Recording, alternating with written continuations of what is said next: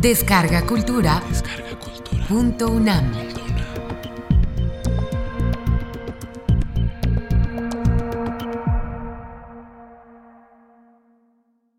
La melancolía y sus ecos musicales. Curso impartido por el doctor Roger Bartra durante el mes de octubre del 2011 en la sala Carlos Chávez del Centro Cultural Universitario. Módulo 4. Primera parte. La metáfora de la jaula de hierro y la melancolía en la sociedad capitalista.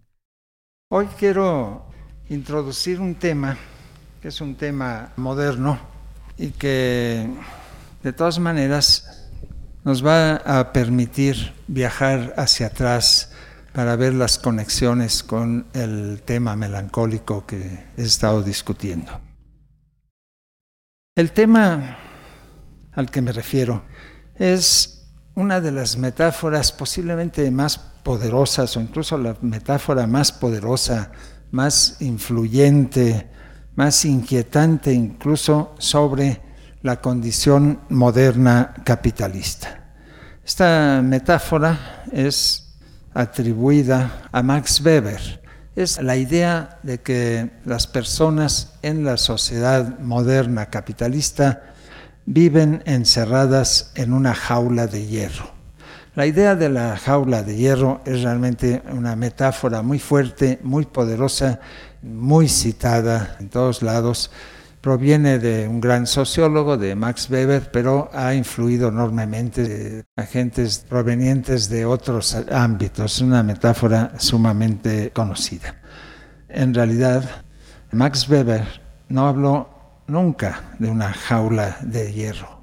No es atribuible a él esta expresión, aunque así aparece. Hacia el final de su más famoso libro de Max Weber, La ética protestante y el espíritu del capitalismo, cita una expresión de Richard Baxter. Richard Baxter era un teólogo puritano inglés, también poeta que vivió en la segunda mitad del siglo XVII. Cita Weber la expresión de Baxter según la cual el cuidado de los bienes exteriores debía ser para los puritanos tan leve como una ligera capa sobre los hombros del santo, y que podría hacerse a un lado fácilmente. Sin embargo, comenta Weber, el destino quiso que la capa, en las traducciones que conocemos, que la capa se convirtiera en una jaula de hierro. Pero en realidad esta famosa expresión es una paráfrasis, digamos, en el mejor de los casos, una traducción aproximada que se permitió el que hizo la versión al inglés de la ética protestante, el famoso sociólogo norteamericano Talcott Parsons. Weber en realidad en el original no habla de una jaula de hierro, sino de una caja o vivienda tan dura como el acero. En alemán, ein Stahlhartes Gehäuse. Eso no quiere decir una jaula de hierro, es, como les digo, una caparazón, una caja, incluso una casa, una vivienda de acero, no de hierro. Y se refiere al encierro solitario del hombre rodeado de una petrificación masificada, acumulada de bienes y de mercancías.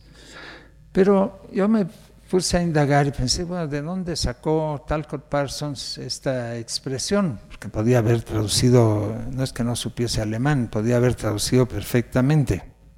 Resulta que la expresión viene de un libro, posiblemente el más popular y famoso libro de toda la literatura puritana, el Pilgrim's Progress de John Bunyan. Pilgrim's Progress es el viaje o el avance del peregrino. Fue un libro que se publicó en 1678, tremendamente popular. Allí el personaje central es Christian. Se habla del aislamiento espiritual de Christian, que es un peregrino que escapa de lo que se llama ahí la ciudad de la destrucción lo induce a cortar lazos que lo unen al mundo y a la vida cotidiana y inicia una peregrinación, una búsqueda hacia un nuevo mundo, nuevo mundo cristiano, desde luego. Y hay un pasaje de esta peregrinación que me parece especialmente revelador, pues utiliza la metáfora de la jaula de hierro. Y esto debió haberlo conocido Max Weber, que leyó este libro e incluso lo cita. Lo más interesante de esto es que vamos a descubrir ya se lo podrán estar imaginando, que en realidad la jaula de hierro es una metáfora de la melancolía. Christian es conducido por su guía, especie de intérprete, a una habitación muy oscura, donde está sentado un hombre en una jaula de hierro, a man in an iron cage, como dice.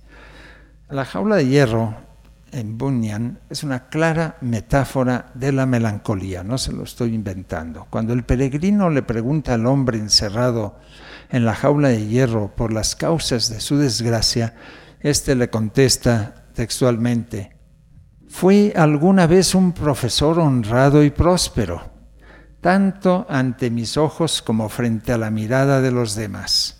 Ahora soy un hombre en desesperación, tan encerrado en ella como en esta jaula de hierro. No puedo salir, no, no puedo ahora salir. Hasta ahí la cita. El hombre cumplía cabalmente con las exigencias de su profesión y se creía destinado a la ciudad celestial. Pero abandonó la sobriedad, tentó al demonio, pecó contra la luz del mundo y la bondad de Dios y dejó endurecer tanto su corazón que ahora ya no es capaz ni siquiera de arrepentirse. El hombre de la jaula explica así textualmente, lo cito, las causas de su caída. Por las lascivias, placeres y ganancias de este mundo, en cuyo goce me prometí a mí mismo entonces un gran deleite, pero ahora cada una de esas cosas también me muerde y me roe como un gusano ardiente. ¿Acaso es hoy difícil comprender cómo el llamado puritano y calvinista a romper los lazos mundanos y sensuales pudo conectarse con las más avanzadas formas de organización social? Max Weber reconoce que es un extraño misterio. ¿Por qué la renuncia al placer mundano y que provoca una caída en la melancolía, como este personaje que cae es encerrado en la jaula eh, del hierro, porque esta renuncia al placer mundano está en concordancia con la organización industrial moderna y capitalista. Weber no lo explica. En realidad, la relación entre puritanismo y melancolía sí fue un tema que Weber no lo descubrió así, no utilizó siquiera esta imagen de la jaula de hierro proveniente de Bunyan, sino, como les digo, le fue impuesta después por el traductor Talcott Parsons. La relación entre puritanismo y melancolía fue en realidad un asunto ampliamente discutido ya eh, desde el siglo XVII. En primer lugar, encontramos las críticas de los antipuritanos, los católicos, pero no solamente los católicos, otras eh, corrientes protestantes que señalaban la forma terrible en que los excesos religiosos condenan a los fieles a caer en la demencia melancólica. En segundo lugar, tenemos las recomendaciones de los propios puritanos para superar las ansiedades melancólicas provocadas por el reconocimiento de las repercusiones cósmicas inevitables del pecado original y por el sometimiento de los hombres al misterio impenetrable de la predestinación. Ese era el problema. En realidad, muy claramente desde el siglo XVII se volvió en Inglaterra la asociación entre el morbo melancólico y el entusiasmo religioso excesivo en los ojos de muchos de las sectas puritanas y pietistas. Se suponía que el celo excesivo en el ejercicio de la fe provocaba el sufrimiento de una de las más extendidas enfermedades, el spleen, que fue también denominada la enfermedad inglesa. Eso más bien lo decían los franceses, porque los ingleses pensaban que el spleen era más bien una enfermedad francesa. Los mismos teólogos puritanos reconocían peligros en las excesivas humillaciones, tristezas y tareas religiosas. De ahí que se penase tanto y se mencionase tanto el peligro de caer en, encerrados en la jaula de hierro. Era una amenaza real. El propio Richard Baxter, el puritano que recomendaba difundir la verdad divina descubierta por los peregrinos, decía que había que hacerlo sin precipitación, sin autoadulación y sin terrores melancólicos, según establece el mismo libro que cita Weber para referirse al ligero peso de la capa de los bienes exteriores, esta capa que se metamorfosea en una dura y moderna coraza de acero, no jaula de hierro. Desde luego Baxter no creía que la piedad evangélica era la causa de los humores negros, pero se preocupaba por los efectos morbosos de aquellas personas ya predispuestas. Así que de alguna manera con esto he querido denotar que la estrecha relación que hay entre esta impresionante metáfora de la jaula de hierro para referirse a la condición de los individuos que viven en la sociedad capitalista moderna y mostrarles cómo esta oculta en realidad o expresa las dimensiones melancólicas que le dio eh, Bunyan, el que creó la, la, metáfora. Yo no tengo ninguna duda de que Talcott Parsons, el sociólogo que tradujo a Max Weber al inglés, conocía perfectamente el libro de Bunyan. Es un libro que, bueno, entre nosotros y sobre todo en estos días, en esta época, pues no es un libro precisamente muy leído, pero en el ámbito anglosajón es uno de los libros más conocidos. Es una, no creo que sea popular hoy en día, desde luego, digamos, ha pasado mucho tiempo, pero sí es muy estudiado y ha habido mucha reflexión en torno a él. Así que a mí no me cabe ninguna duda de que Talcott Parsons tomó de ahí la metáfora y vio la similitud con la expresión alemana de Max Weber y la aplicó. Con este detalle, con este incidente en la traducción, Talcott Parsons le dio un empuje enorme, de hecho una fama enorme al libro de Max Weber, porque sin duda esta metáfora de la jaula de hierro es una de las metáforas que más ha conmovido y ha influido en las consideraciones sociológicas, políticas y antropológicas sobre la sociedad moderna.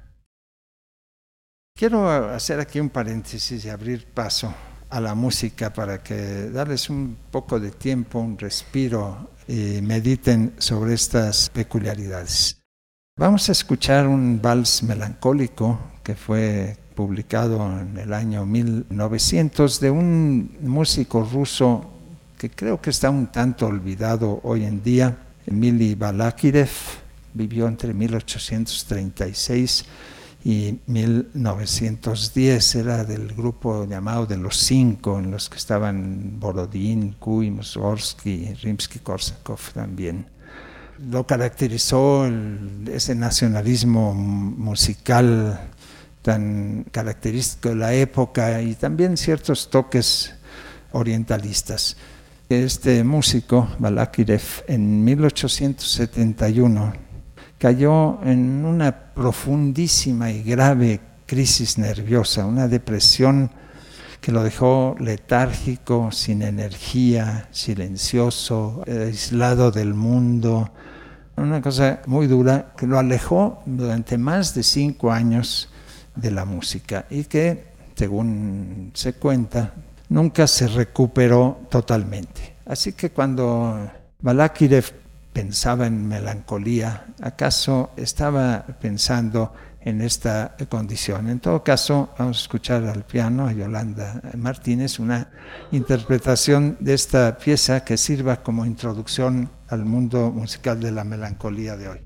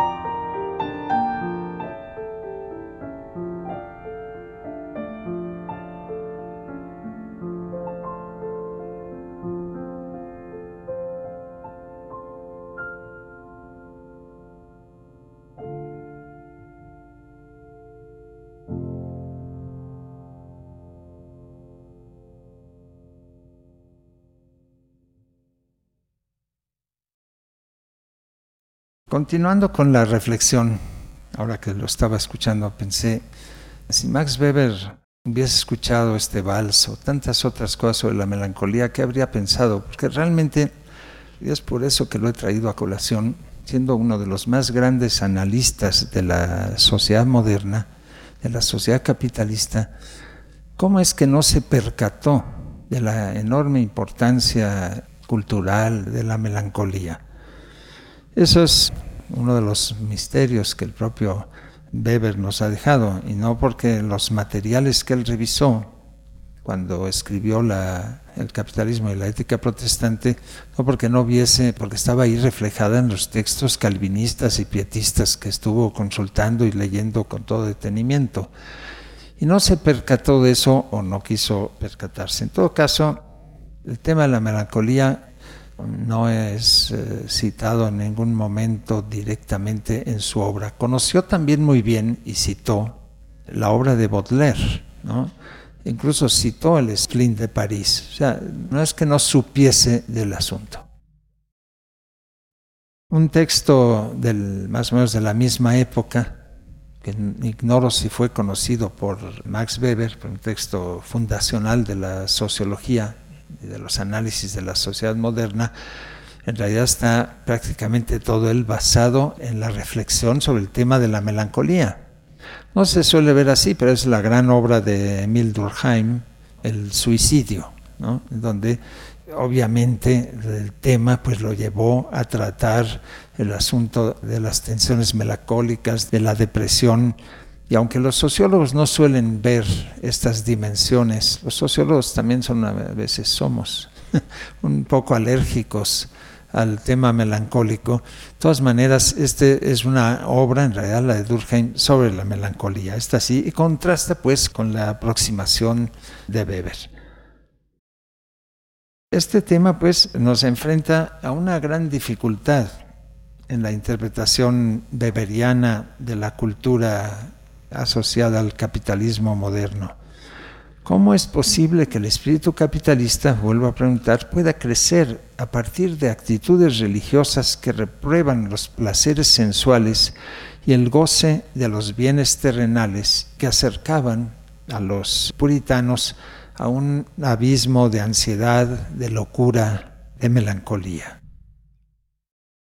Supuestamente, ante la crisis provocada por la tremenda incertidumbre sobre la salvación después de la muerte, de manera involuntaria, el puritanismo ofrecería como alternativa el ejercicio terrenal de la vocación en forma de trabajos ascéticos encaminados a la acumulación de riqueza. Es decir, digamos que el miedo o el terror ante caer en presas de la melancolía se pondría a trabajar y entonces producirían riqueza y con eso estimularían la sociedad industrial moderna y capitalista. Pero a mí me parece que esta explicación no es para nada convincente y ha sido criticada con buenos argumentos, yo creo. No es suficiente interpretar la melancolía como una forma de empujar a los perturbados e inquietos fieles a ocuparse en forma racional de las labores terrenales.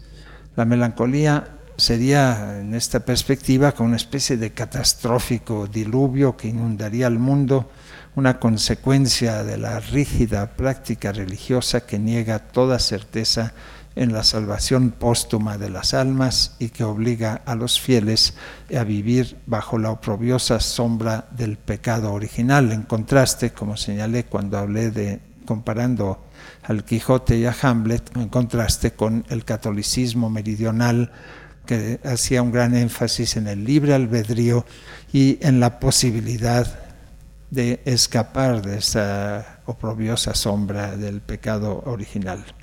Pero en realidad aquí hay una, yo diría una equivocación en estas interpretaciones de corte beberiano de la ética protestante, porque en realidad la ética protestante que en Inglaterra, por ejemplo, cristaliza en la famosa Confesión de Westminster de 1648 que consolida el protestantismo en Inglaterra, no asumió las ideas calvinistas sobre la predestinación y por lo tanto evadió esta supuesta crisis ante la falta de pruebas sobre el futuro post-mortem de las almas y que angustiaba uh, supuestamente a la gente. Y yo creo que al no comprender bien este hecho, Weber erróneamente llegó a creer que el calvinismo poseía características especiales que lo convertían en el motor espiritual del capitalismo. Además, Max Weber dejó sin explorar la dimensión básica que es la melancolía, uno de los más importantes ejes fundacionales de la modernidad capitalista. Si Weber hubiese analizado con cuidado la metáfora de la jaula de hierro del Pilgrim's Progress, habría, yo creo, llegado a las raíces melancólicas de la fe puritana, pero también habría comprendido que esta angustia melancólica fue un malestar cultural muy, muy amplio, que no contenía en sí mismo nada que impulsase a las personas más hacia la ética protestante que hacia otras salidas religiosas o no para escapar de la jaula de hierro, como el catolicismo contrarreformista o lo que ya he mencionado, la salida, la escapatoria de los místicos. Así que la cultura protestante, el etos protestante, no tuvo un monopolio de la melancolía en realidad, la melancolía, como he explicado, formaba parte de un etos pagano muy antiguo que empapó profundamente a las culturas renacentista, barroca y reformista. Así que el etos melancólico estaba muy viva en la época de Max Weber. Ya había sido adoptado y recreado por los filósofos ilustrados como por los románticos, como he explicado el etos, digamos, de lo sublime, con el que Max Weber tuvo una contradictoria relación de extraña de afinidad y repudio, era muy importante. El etos sublime contenía, como hemos visto, esa mezcla de esteticismo, sensualidad y melancolía que tanto miedo infundió en Weber. Y por lo cual yo creo que dejó de entender una parte muy importante del espíritu capitalista. Resulta que Max Weber mismo padeció de melancolía. Él fue víctima del morbo melancólico, sufrió profundas depresiones. En realidad, los desequilibrios mentales que sufrió Max Weber lo alejaron durante muchos años de la cátedra y de la investigación. Incluso Llegó a ser internado en hospitales psiquiátricos debido a esta profunda depresión. Yo me pregunto, ¿es que acaso eh, no quiso ver lo que él mismo sufría, no lo quiso ver en el contexto, en el contorno capitalista que tanto le interesó estudiar? ¿Hubo alguna especie de ceguera debido a que él mismo padecía esta enfermedad, este morbo melancólico, bueno, eso es una mera suposición, en todo caso, sirve para subrayar aún más que Max Weber no solamente conoció los textos en los cuales la melancolía era enormemente importante, estaban empapados de melancolía, sino que él mismo como persona estaba sumergido en tensiones melancólicas muy fuertes conocía pues bien esa dimensión.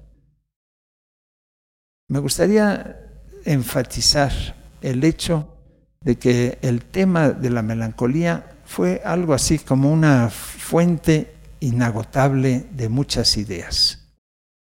La melancolía estaba en una especie de reservorio cultural y anímico y sentimental del cual se podían extraer ideas, que podían funcionar para muy diferentes fines.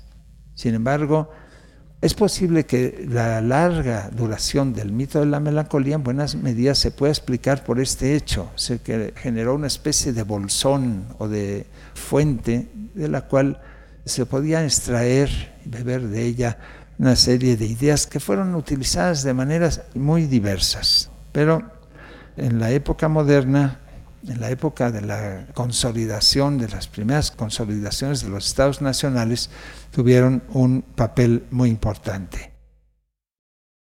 Mientras reflexionábamos sobre este hecho, yo quisiera ahora introducir una pieza de Poulenc, de Francis Poulenc, de quien ya escuchamos, ustedes recordarán otra pieza. Ahora es la sonata para flauta y piano, su primer movimiento solamente, que es de 1957.